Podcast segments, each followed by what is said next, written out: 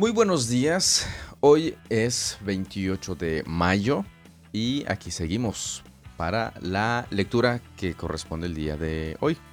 ¿Verdad, Virginia? Así es. Buenos días. Buenos días. Este, pues platícanos qué nos toca leer hoy. Hoy vamos a leer Deuteronomio 1, Salmo 81 y 82, Isaías 29 y Tercera de Juan. Perfecto, tercera de Juan. Sí, es que estos son cortitos, Son cortitos, solo es un capítulo. Ayer nos chutamos un libro completo rapidito. Rapidito y hoy otra vez. Y sí, hoy iniciamos con Deuteronomio. ¿Qué significa, te acuerdas? No, segunda tierra. No, Segunda ley. Segunda ley. Tú estás pensando en el mul- multiverso de DC, Tierra 2. Me No, segunda-. Moisés, me quedé con Ah, Moisés. sí, no, ah, sí, es cierto. Es segunda, la segunda ley. Un libro bastante, bastante, bastante interesante. Estaba leyendo un comentario, una introducción de, a Deuteronomios y dice que es de los libros del que se ha escrito bastantes libros, muchos libros. Incluso es el libro más citado en el Nuevo Testamento. Así Vale. que un dato importante, interesante que podemos tomar en cuenta al leer también el Nuevo Testamento. Pues creo que... Ah, las recomendaciones. Sí, es orar, observar, preguntar, anotar, investigar y aplicar. Perfecto. Recuerde hacer estas este, recomendaciones para ir un poquito más allá de una simple lectura bíblica. Y este, pues es el inicio de un estudio diligente de la palabra de nuestro Dios. Aquí no pretendemos que estemos diligentemente estudiando, sino que estamos dando el aire. ¿Para qué? Porque ni siquiera un primer paso, es un cuarto paso para este para, para la lectura bíblica, para el estudio de la, de la palabra de nuestro Dios. Y pues creo que por ahora es todo, no hay más anuncios antes de empezar, ¿verdad? No, parece que no. Si ya tiene su cafecito ahí listo y preparado para la lectura, pues preparémonos, no nos distraigamos. Am, y ya, ¿verdad? Así es. Comenzamos, pues. Café listos, Comenzamos. comenzamos. Deuteronomio 1 Estas son las palabras que Moisés dirigió a todo el pueblo de Israel cuando se encontraba en el desierto al oriente del río Jordán. Ellos acampaban en el valle del Jordán, cerca de Suf, entre Parán de un lado y Tofel, Labán, Hazeroth y Dizahab del otro. Por lo general, solo lleva once días viajar desde el monte Sinaí hasta Cades Barnea, siguiendo la ruta del monte Seir. Sin embargo, 40 años después de que los israelitas salieron de Egipto, el primer día del mes 11, Moisés le habló al pueblo de Israel acerca de todo lo que el Señor le había ordenado que dijera. Ese hecho ocurrió luego de derrotar a Seón, rey de los amorreos, quien gobernaba en Esbón, y después de derrotar en Edrei a Og, rey de Basán, quien gobernaba en Astarot. Mientras los israelitas estaban en la tierra de Moab, al oriente del río Jordán, Moisés les explicó con mucho cuidado las siguientes instrucciones que el Señor había dado. Cuando estábamos en el monte Sinaí, el Señor nuestro Dios nos dijo, Ya pasaron bastante tiempo en este monte. Es hora de levantar el campamento y seguir adelante. Vayan al territorio montañoso de los amorreos y a todas las regiones vecinas, el valle del Jordán, la zona montañosa, las colinas occidentales, el Negev y la llanura costera. Vayan a la tierra de los cananeos y al Líbano, y avancen hasta el gran río Éufrates. Miren, les doy toda esta tierra. Entren y tomen posesión de ella, porque es la tierra que el Señor juró dar a sus antepasados, Abraham, Isaac y Jacob, y a todos los descendientes de ellos. Moisés siguió diciendo, En aquel tiempo les dije, Ustedes son una carga demasiado pesada para sobrellevarla yo solo.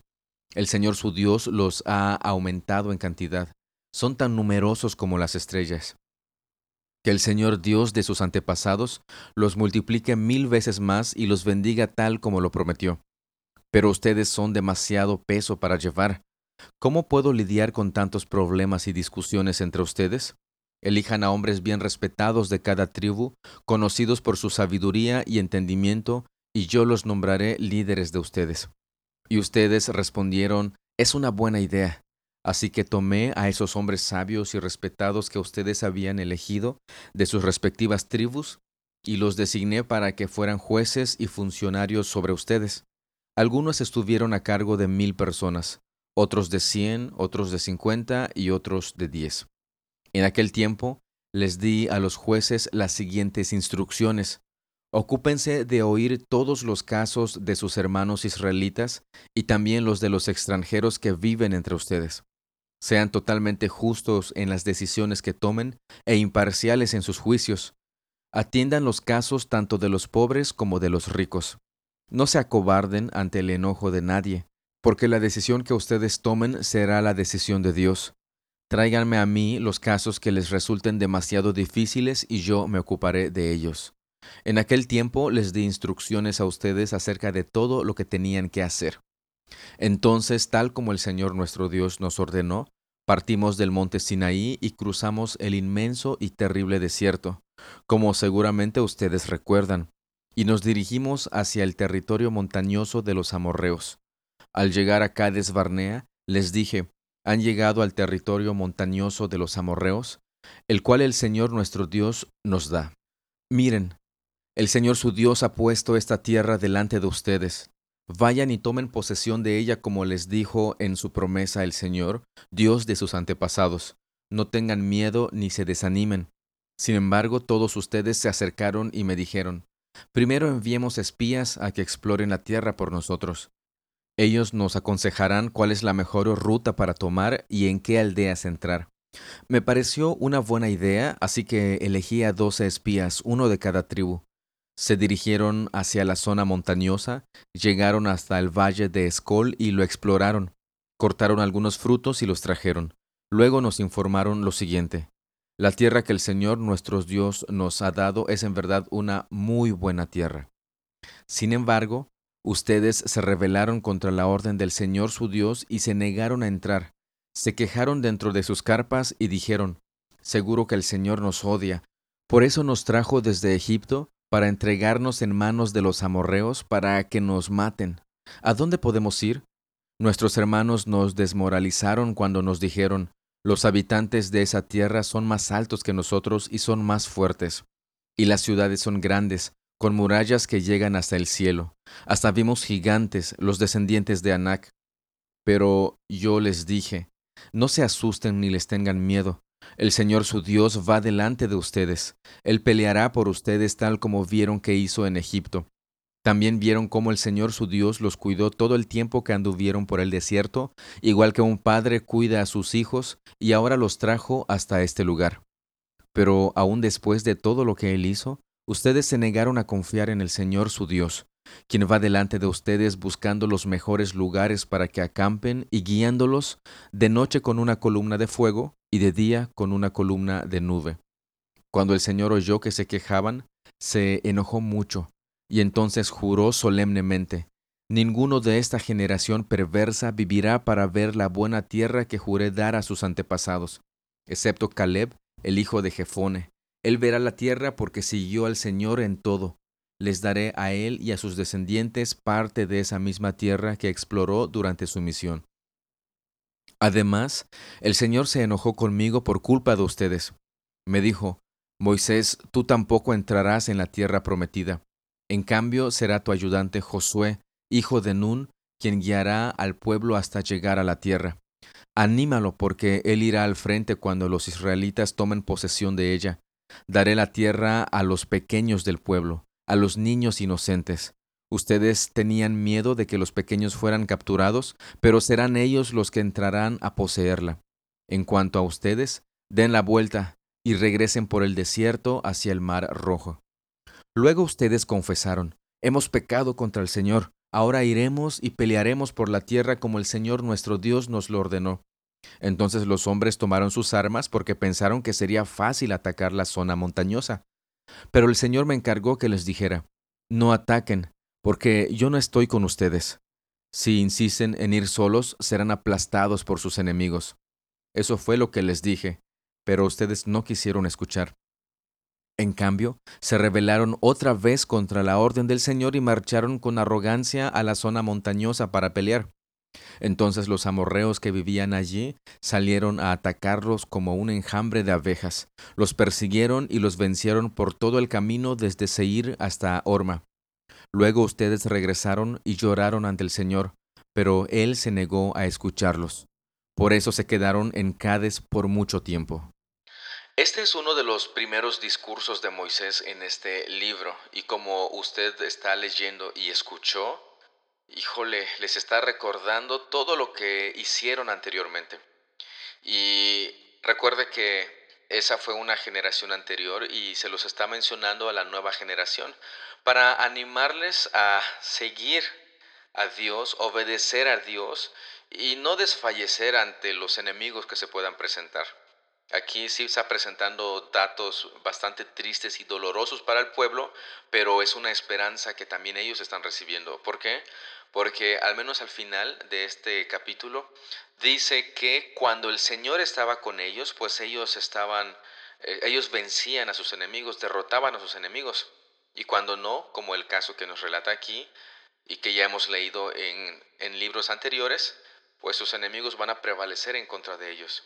Aquí el, lo, importante es que el Señor estaba con ellos y es lo que ellos debían entender, que el Señor es el que les da la victoria, les entrega la tierra, va con ellos, etcétera, etcétera. Salmo 81. Entonen alabanzas a Dios nuestra fuerza, canten al Dios de Jacob, canten, toquen la pandereta, hagan sonar la dulce lira y el arpa, toquen el cuerno de carnero en la luna nueva y otra vez en la luna llena para convocar a un festival. Pues los decretos de Israel así lo exigen. Es una ordenanza del Dios de Jacob. Él lo hizo ley para Israel, cuando atacó a Egipto para ponernos en libertad. Oí una voz desconocida que decía, Ahora quitaré la carga de tus hombros, liberaré tus manos de las tareas pesadas, Clamaste a mí cuando estabas en apuros y yo te salvé. Respondí desde el nubarrón y puse a prueba tu fe cuando no había agua en Meriba. Escúchame, pueblo mío, en tanto te doy severas advertencias, oh Israel, si tan solo me escucharas. Jamás debes tener un Dios extranjero. Nunca debes inclinarte frente a un Dios falso, pues fui yo el Señor tu Dios quien te rescató de la tierra de Egipto abre bien la boca y la llenaré de cosas buenas. Pero no, mi pueblo no quiso escuchar. Israel no quiso que estuviera cerca, así que dejé que siguiera sus tercos deseos y que viviera según sus propias ideas. Oh, si mi pueblo me escuchara, oh, si Israel me siguiera y caminara por mis senderos, qué rápido sometería a sus adversarios, qué pronto pondría mis manos sobre sus enemigos, los que odian al Señor se arrastrarían delante de Él, quedarían condenados para siempre. Pero a ustedes los alimentaría con el mejor trigo, los saciaría con miel silvestre de la roca. Note que en este salmo nos recuerda nuevamente esa travesía del pueblo de Israel después de haber salido de Egipto. Y también nos recuerda de qué manera el Señor los rescató de Egipto, los sacó de Egipto con esa mano poderosa. Y también este, hay un tipo de lamentaciones en el verso 11 cuando dice, si mi, oh, pero no, mi pueblo no quiso escuchar. Verso 13, oh, si mi pueblo escuchara, si Israel me siguiera y caminara por mis senderos. Híjole, este, podemos estar señalando a Israel por todo esto que, que hizo y no estar mirando nuestra propia condición, que seguramente no distamos mucho de lo que Israel estaba haciendo. Así que examinémonos, pongámonos a prueba y veamos cómo estamos delante de nuestro Señor Jesucristo, delante de nuestro Dios. Y por si fuera poco, tenemos a nuestro Señor Jesucristo que ha pagado por nuestros pecados y Él se ha ofrecido como ese sacrificio para limpiarnos y purificarnos. Pero no, no nos quedemos solamente con eso, sino que respondamos vivamos en función de ese evangelio, escuchemos a Dios, este, andemos cerca de Él, no seamos tercos como los israelitas.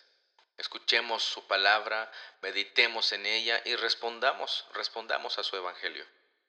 Salmo 82 Dios preside la corte de los cielos. pronuncia juicio en medio de los seres celestiales. ¿Hasta cuándo dictarán decisiones injustas que favorecen a los malvados? Hagan justicia al pobre y al huérfano, defiendan los derechos de los oprimidos y de los desposeídos, rescaten al pobre y al indefenso, líbrenlos de las garras de los malvados. Pero esos opresores no saben nada, son tan ignorantes, andan errantes en la oscuridad, mientras el mundo entero se estremece hasta los cimientos.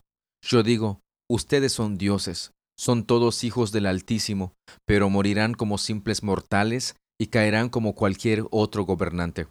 Levántate, oh Dios, y juzga a la tierra, porque todas las naciones te pertenecen. En este salmo este, surge una pregunta muy importante, que es importante este, investigar y saber a qué se está refiriendo. Cuando dice en el verso 6, eh, dice, yo digo, ustedes son dioses, son todos hijos del Altísimo. ¿Esto significa que somos dioses? Somos, o como diría alguien por allá, semidioses. Eh, ¿A qué se está refiriendo aquí? Esta, este pasaje lo cita posteriormente, eh, creo que si no me equivoco, usted ayúdeme, nuestro Señor Jesucristo cita precisamente este pasaje a, los fariseos, si no me equivoco.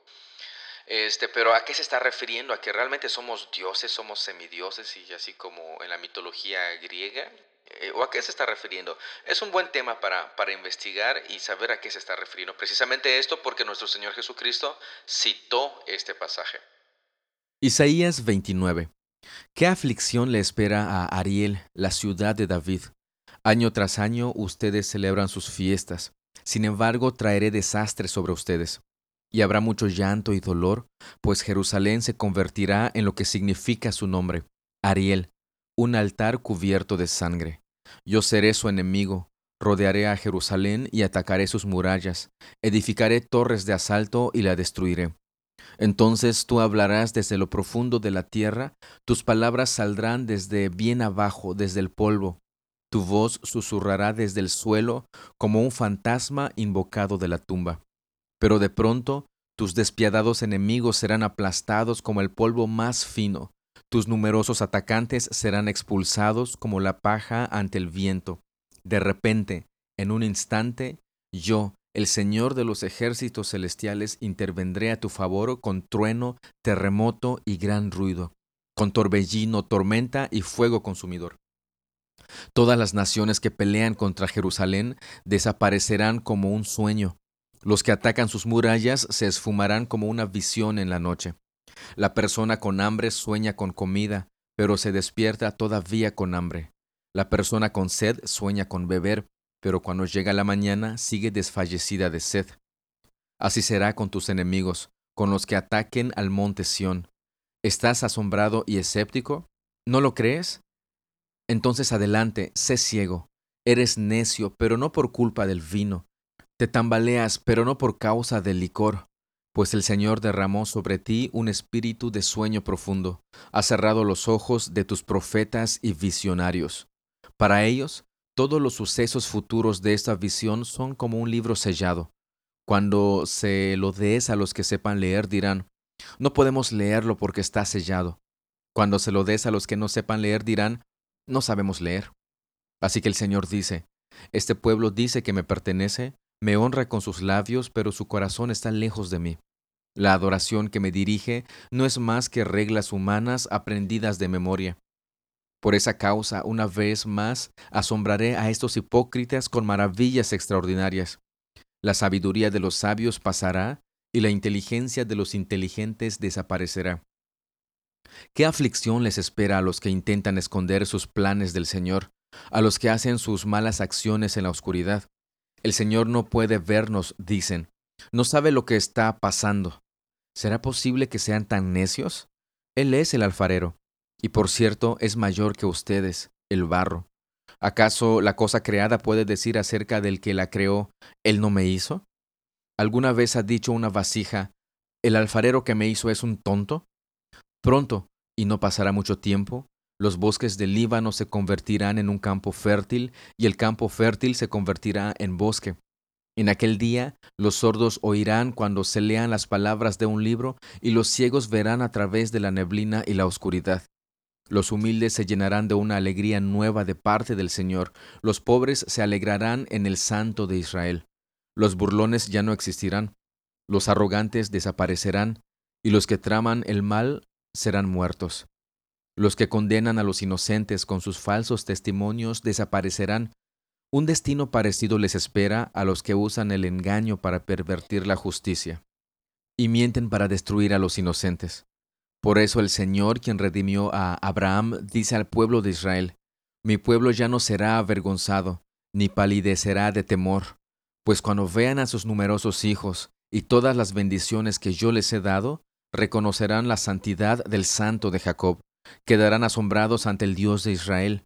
Entonces los descarriados adquirirán entendimiento, y los que se quejan de todo aceptarán. En este capítulo hay una frase que debe de, llamarnos mucho la atención. Si usted no se ha preguntado a qué se refiere, pues aquí le ayuda un poquito. Es la frase que dice, en aquel día, en aquel día. Lo, lo, repite una y otra vez, este, no solamente en este capítulo, sino en capítulos anteriores. Aquí la pregunta es, ¿a qué día se está refiriendo? Bueno, si leemos el verso 8, dice, en aquel día los sordos oirán cuando se lean las palabras de un libro y los ciegos verán. Los sordos oirán, los ciegos verán, los humildes se llenarán de alegría, los pobres se alegrarán en el Santo de Israel. ¿A qué se estará refiriendo con ese día? ¿Qué, es lo que, a qué está apuntando el profeta? Pero quiero también mencionar el versículo 13, algo rápido respecto al versículo 13. Dice, este pueblo dice que me pertenece, me honra con sus labios, pero su corazón está lejos de mí, y la adoración que me dirige no es más que reglas humanas aprendidas de memoria. O sea, yo, no es algo que se hace de manera genuina, sino que ya de manera automática sabemos lo que, lo que, este, lo que vamos a hacer, lo que debemos de decir, y así nos presentamos ante Dios. Me recuerda mucho cuando hacemos la oración por, por las, la comida. Casi es la misma fórmula, es la misma fórmula. Y, no empezamos a comer porque no hemos orado. Y oramos y decimos exactamente lo mismo. Y, me encanta el ejemplo de, doy gracias a Dios por la comida, gracias por esos alimentos, gracias por estos ricos, eh, lo que haya servido, y de repente saca la cebolla, saca el ajo, saca los champiñones, saca lo que no le gusta. ¿No que estás agradecido? Entonces no estás agradecido, solamente es un, un, mero formalismo para que puedas empezar a comer. Quizá no haya agradecimiento, solo la mera costumbre de orar antes de, de, comer. Solo es un pequeño ejemplo respecto a esto que solamente de labios honramos a Dios, pero nuestro corazón puede estar muy, muy lejos de Él. Tercera de Juan 1. Yo, Juan el anciano, le escribo esta carta a Gallo, mi querido amigo, a quien amo en la verdad. Querido amigo, espero que te encuentres bien y que estés tan saludable en cuerpo así como eres fuerte en espíritu. Hace poco regresaron algunos de los maestros itinerantes, y me alegraron mucho cuando me contaron de tu fidelidad y de que vives de acuerdo con la verdad. No hay nada que me cause más alegría que oír que mis hijos siguen la verdad. Querido amigo, le eres fiel a Dios cada vez que te pones al servicio de los maestros itinerantes que pasan por ahí, aunque no los conozcas. Ellos le han contado a la iglesia de aquí de tu cariñosa amistad. Te pido que sigas supliendo las necesidades de esos maestros tal como le agrada a Dios, pues viajan en servicio al Señor y no aceptan nada de los que no son creyentes. Por lo tanto, somos nosotros los que debemos apoyarlos, y así ser sus colaboradores cuando enseñan la verdad. Le escribí a la iglesia acerca de esto, pero Diótrefes, a quien le encanta ser el líder, no quiere tener nada que ver con nosotros. Cuando yo vaya sacaré a relucir las cosas que hace y sus infames acusaciones contra nosotros. No solo se niega a recibir a los maestros itinerantes, sino que les dice a otros que no los ayuden, y cuando los ayudan, él los expulsa de la iglesia. Querido amigo, no te dejes influir por ese mal ejemplo. Imita solamente lo bueno. Recuerda que los que hacen lo bueno demuestran que son hijos de Dios, y los que hacen lo malo demuestran que no conocen a Dios. Todos, incluso la verdad misma, hablan bien de Demetrio. Nosotros también podemos afirmar lo mismo de Él, y ustedes saben que decimos la verdad. Tengo mucho más que decirte, pero no quiero hacerlo con pluma y tinta, porque espero verte pronto, y entonces hablaremos cara a cara. La paz sea contigo. Tus amigos de aquí te mandan saludos. Por favor, dales mis saludos a cada uno de nuestros amigos de ahí. Una carta personal para este hermano, para este ese personaje que se llama Gallo. Aquí el apóstol pues lo, alaba por, su hospitalidad, por recibir a los maestros itinerantes, como menciona aquí, pero también acusa a alguien que estaba en contra de esta hospitalidad. Y por si fuera poco, no permitía que los demás también hicieran lo mismo y los expulsaba de, de la iglesia. Dice, imagínense, ¿qué, qué, Qué, qué persona tan cruel que se llama creyente pero que hace esto. Aquí el apóstol Juan continúa animando a este, a, a, este amigo suyo, Gallo, para que continúe de esa manera, seguir en la verdad. Y hay algo que necesitamos tomar mucho, mucho en cuenta. Cuando dice, todos lo que, lo, los que hacen lo malo demuestran que no conocen a Dios, los que hacen lo bueno demuestran que son hijos de Dios. Aquí la pregunta es, ¿a qué se refiere con todo lo malo y todo lo bueno?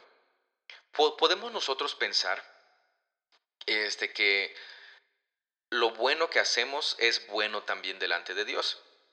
Y, es importante que, que sepamos distinguir entre lo que Dios dice que es bueno y lo que el mundo dice que es bueno y lo que Dios dice que es malo con lo que el mundo dice que es malo, porque no siempre es este concuerda esto.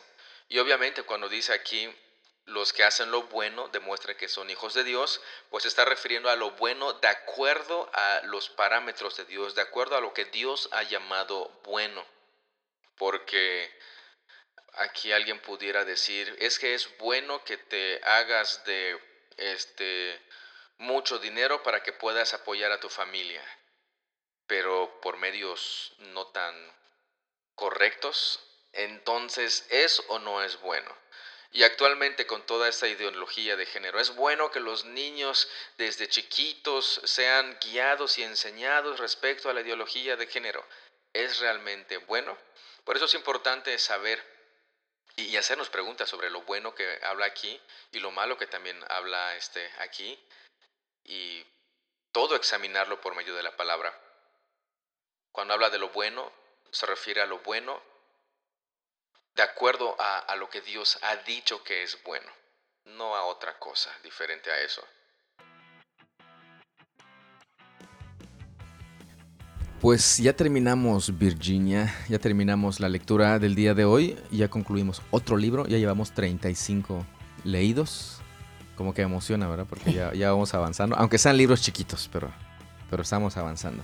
Y ya casi ya entramos a Apocalipsis, a ver cuántos, a cuántos les va a dar miedo el famoso libro de, ¿verdad? de Apocalipsis. Muy, Uy. muy emocionante, muy esperanzador. ¿Y qué ibas a comentar? Ah, no, dije, uy, el apocalipsis. No, para nada. Es, da mucha, mucha esperanza todo, es. todo lo que el libro de Apocalipsis nos dice. Ya lo, lo vemos en su momento. No van a ser comentarios o, o un estudio del Apocalipsis, pero sí ve- veremos pues, lo que realmente nuestro Señor nos, nos ha dejado por medio de ese libro. Pues Vixi, ha llegado tu, tu momento, ha llegado Sección. Tu, tu sección, así que te escuchamos. No, solamente este. Ay, me emociona este Deuteronomio, no sé por qué. Pero de que estaba empezando a leer el capítulo 1, dije, chíspale, ¿no? Así como que me entró sentimiento, pero a ver qué viene más adelante. En Juan, ahorita que ya terminamos primera y segunda, primera, segunda y tercera de Juan, este, estaba pensando y, en, el capítulo, en el, en el libro 1, nos hablaba acerca de de amar al prójimo, en el, en el segundo también. Y, concluye, ¿no? Tercera de Juan, con una persona que hacía eso. Eso me llamó mucho la atención, porque muchas veces decimos, ay, sí, pues, ¿cómo lo vamos a hacer? O, ah, porque la Biblia, este, pues, no sé, eh, lo escribió, pero, pero pues nosotros somos personas, ¿no? O nosotros eh, vivimos. Pero pues aquí tenemos un ejemplo de que, que era gallo. Y pues sabemos que si vivimos en la verdad, si sabemos que la palabra de Dios y somos fieles a la palabra de Dios, podemos ser hospitalarios, podemos eh, amar a nuestro prójimo, podemos ayudarle de cualquier forma, no solamente yo siempre hablo, no solamente económicamente, sino también espiritualmente podemos estar para ellos. Y, y qué más, ¿no? Que, que nuestro Señor diga que, que hemos sido hospitalarios en todas formas, eh, cariñosos con nuestro prójimo en, el momento en que ellos lo necesiten. Qué buena observación, Virginia. Qué buena observación. Gracias. Ay, me asustas. No, es que es la, es la verdad. No, no, había yo notado eso, que en las primera, primera y segunda carta nos habla del amor, de la verdad, sí nos habla del anticristo, pero, pero de manera general nos está este, incitando a amar a nuestro prójimo. Y en esta segunda, eh, tercera, perdón, pues sí nos habla de una persona que está haciendo eso. Y, es, y es un asunto práctico, no, no es de que... Exactamente. Ay, es que te amo, pero no está encarnando el amor de Cristo. Aquí, pues esta persona, Gallo, pues sí estaba encarnando precisamente eso, a pesar de que seguramente Diótrefes le había dicho, ¿sabes qué? No hagas eso. Pero pues Gallo seguía en, imitando lo bueno, dice el versículo 11, imitando lo bueno. Gracias por tu observación. Y respecto a Deuteronomio, es por lo que me comentaste hace ratito, que te dio este sentimiento, Porque en este libro pues se narra la muerte de, Moisés a partir de, bueno, concluye este libro precisamente con esto. Y ya ese gran este, líder del pueblo de Israel pues finalmente muere y le da lugar a Josué, hijo de Nun. Y es con él quien es este quienes los israelitas entran, a, la, tierra prometida. Y es bastante interesante. Tú, tú decías, oye, pero ¿cómo es que Moisés? Qué tristeza que no entró a la tierra, ¿no? bueno, por un momento lo pensé y dije, ay, qué tristeza. Pero ya cuando me dijiste, dije, pues sí, sí. Sí, es que sí, Vicky me decía, qué tristeza que no haya entrado a la tierra. Pero al final de cuentas, yo creo que Moisés estaba mucho más contento de entrar a la tierra prometida celestial, ahí con el Señor, con su Dios, con nuestro Dios, que a la tierra física. Obviamente sabemos que esta tierra a la que se está refiriendo es una sombra de lo que nosotros llamamos el cielo. Y pues de una tierra prometida, de un pedazo de terreno aquí al cielo, cara a cara con nuestro Dios, pues estar cara a cara con nuestro Dios. Eso sí. Es definitivamente, pues, qué emocionante, qué interesante. Ahí vamos a ir avanzando en Deuteronomio, a ver qué, Sí, a ver, en los demás discursos de, Moisés y algunas cosas que chispas, el pueblo de Israel seguía ahí como que de manera este, rara, pero ya a punto de entrar a la tierra. Pues de esta manera concluimos el día de hoy. Muchas, muchas gracias por su tiempo, muchas gracias por su atención. Dios los bendiga y nos estamos escuchando el día de mañana. Bueno, antes, eh, ¿no tienes algún saludo pendiente por allá? Yo solo digo porque las veces pasadas, este, ya cuando terminamos, decías, oye, me, me faltos. Ay, no, ahorita no me acuerdo. Pues saludos a todos. Saludos a todos. a todo el mundo. A, todos los que nos escuchan, que conocemos y que no conocemos también. Claro. Pues cuídense un montón. Nos seguimos escuchando el día de mañana. Hasta luego. Hasta mañana. Hasta luego.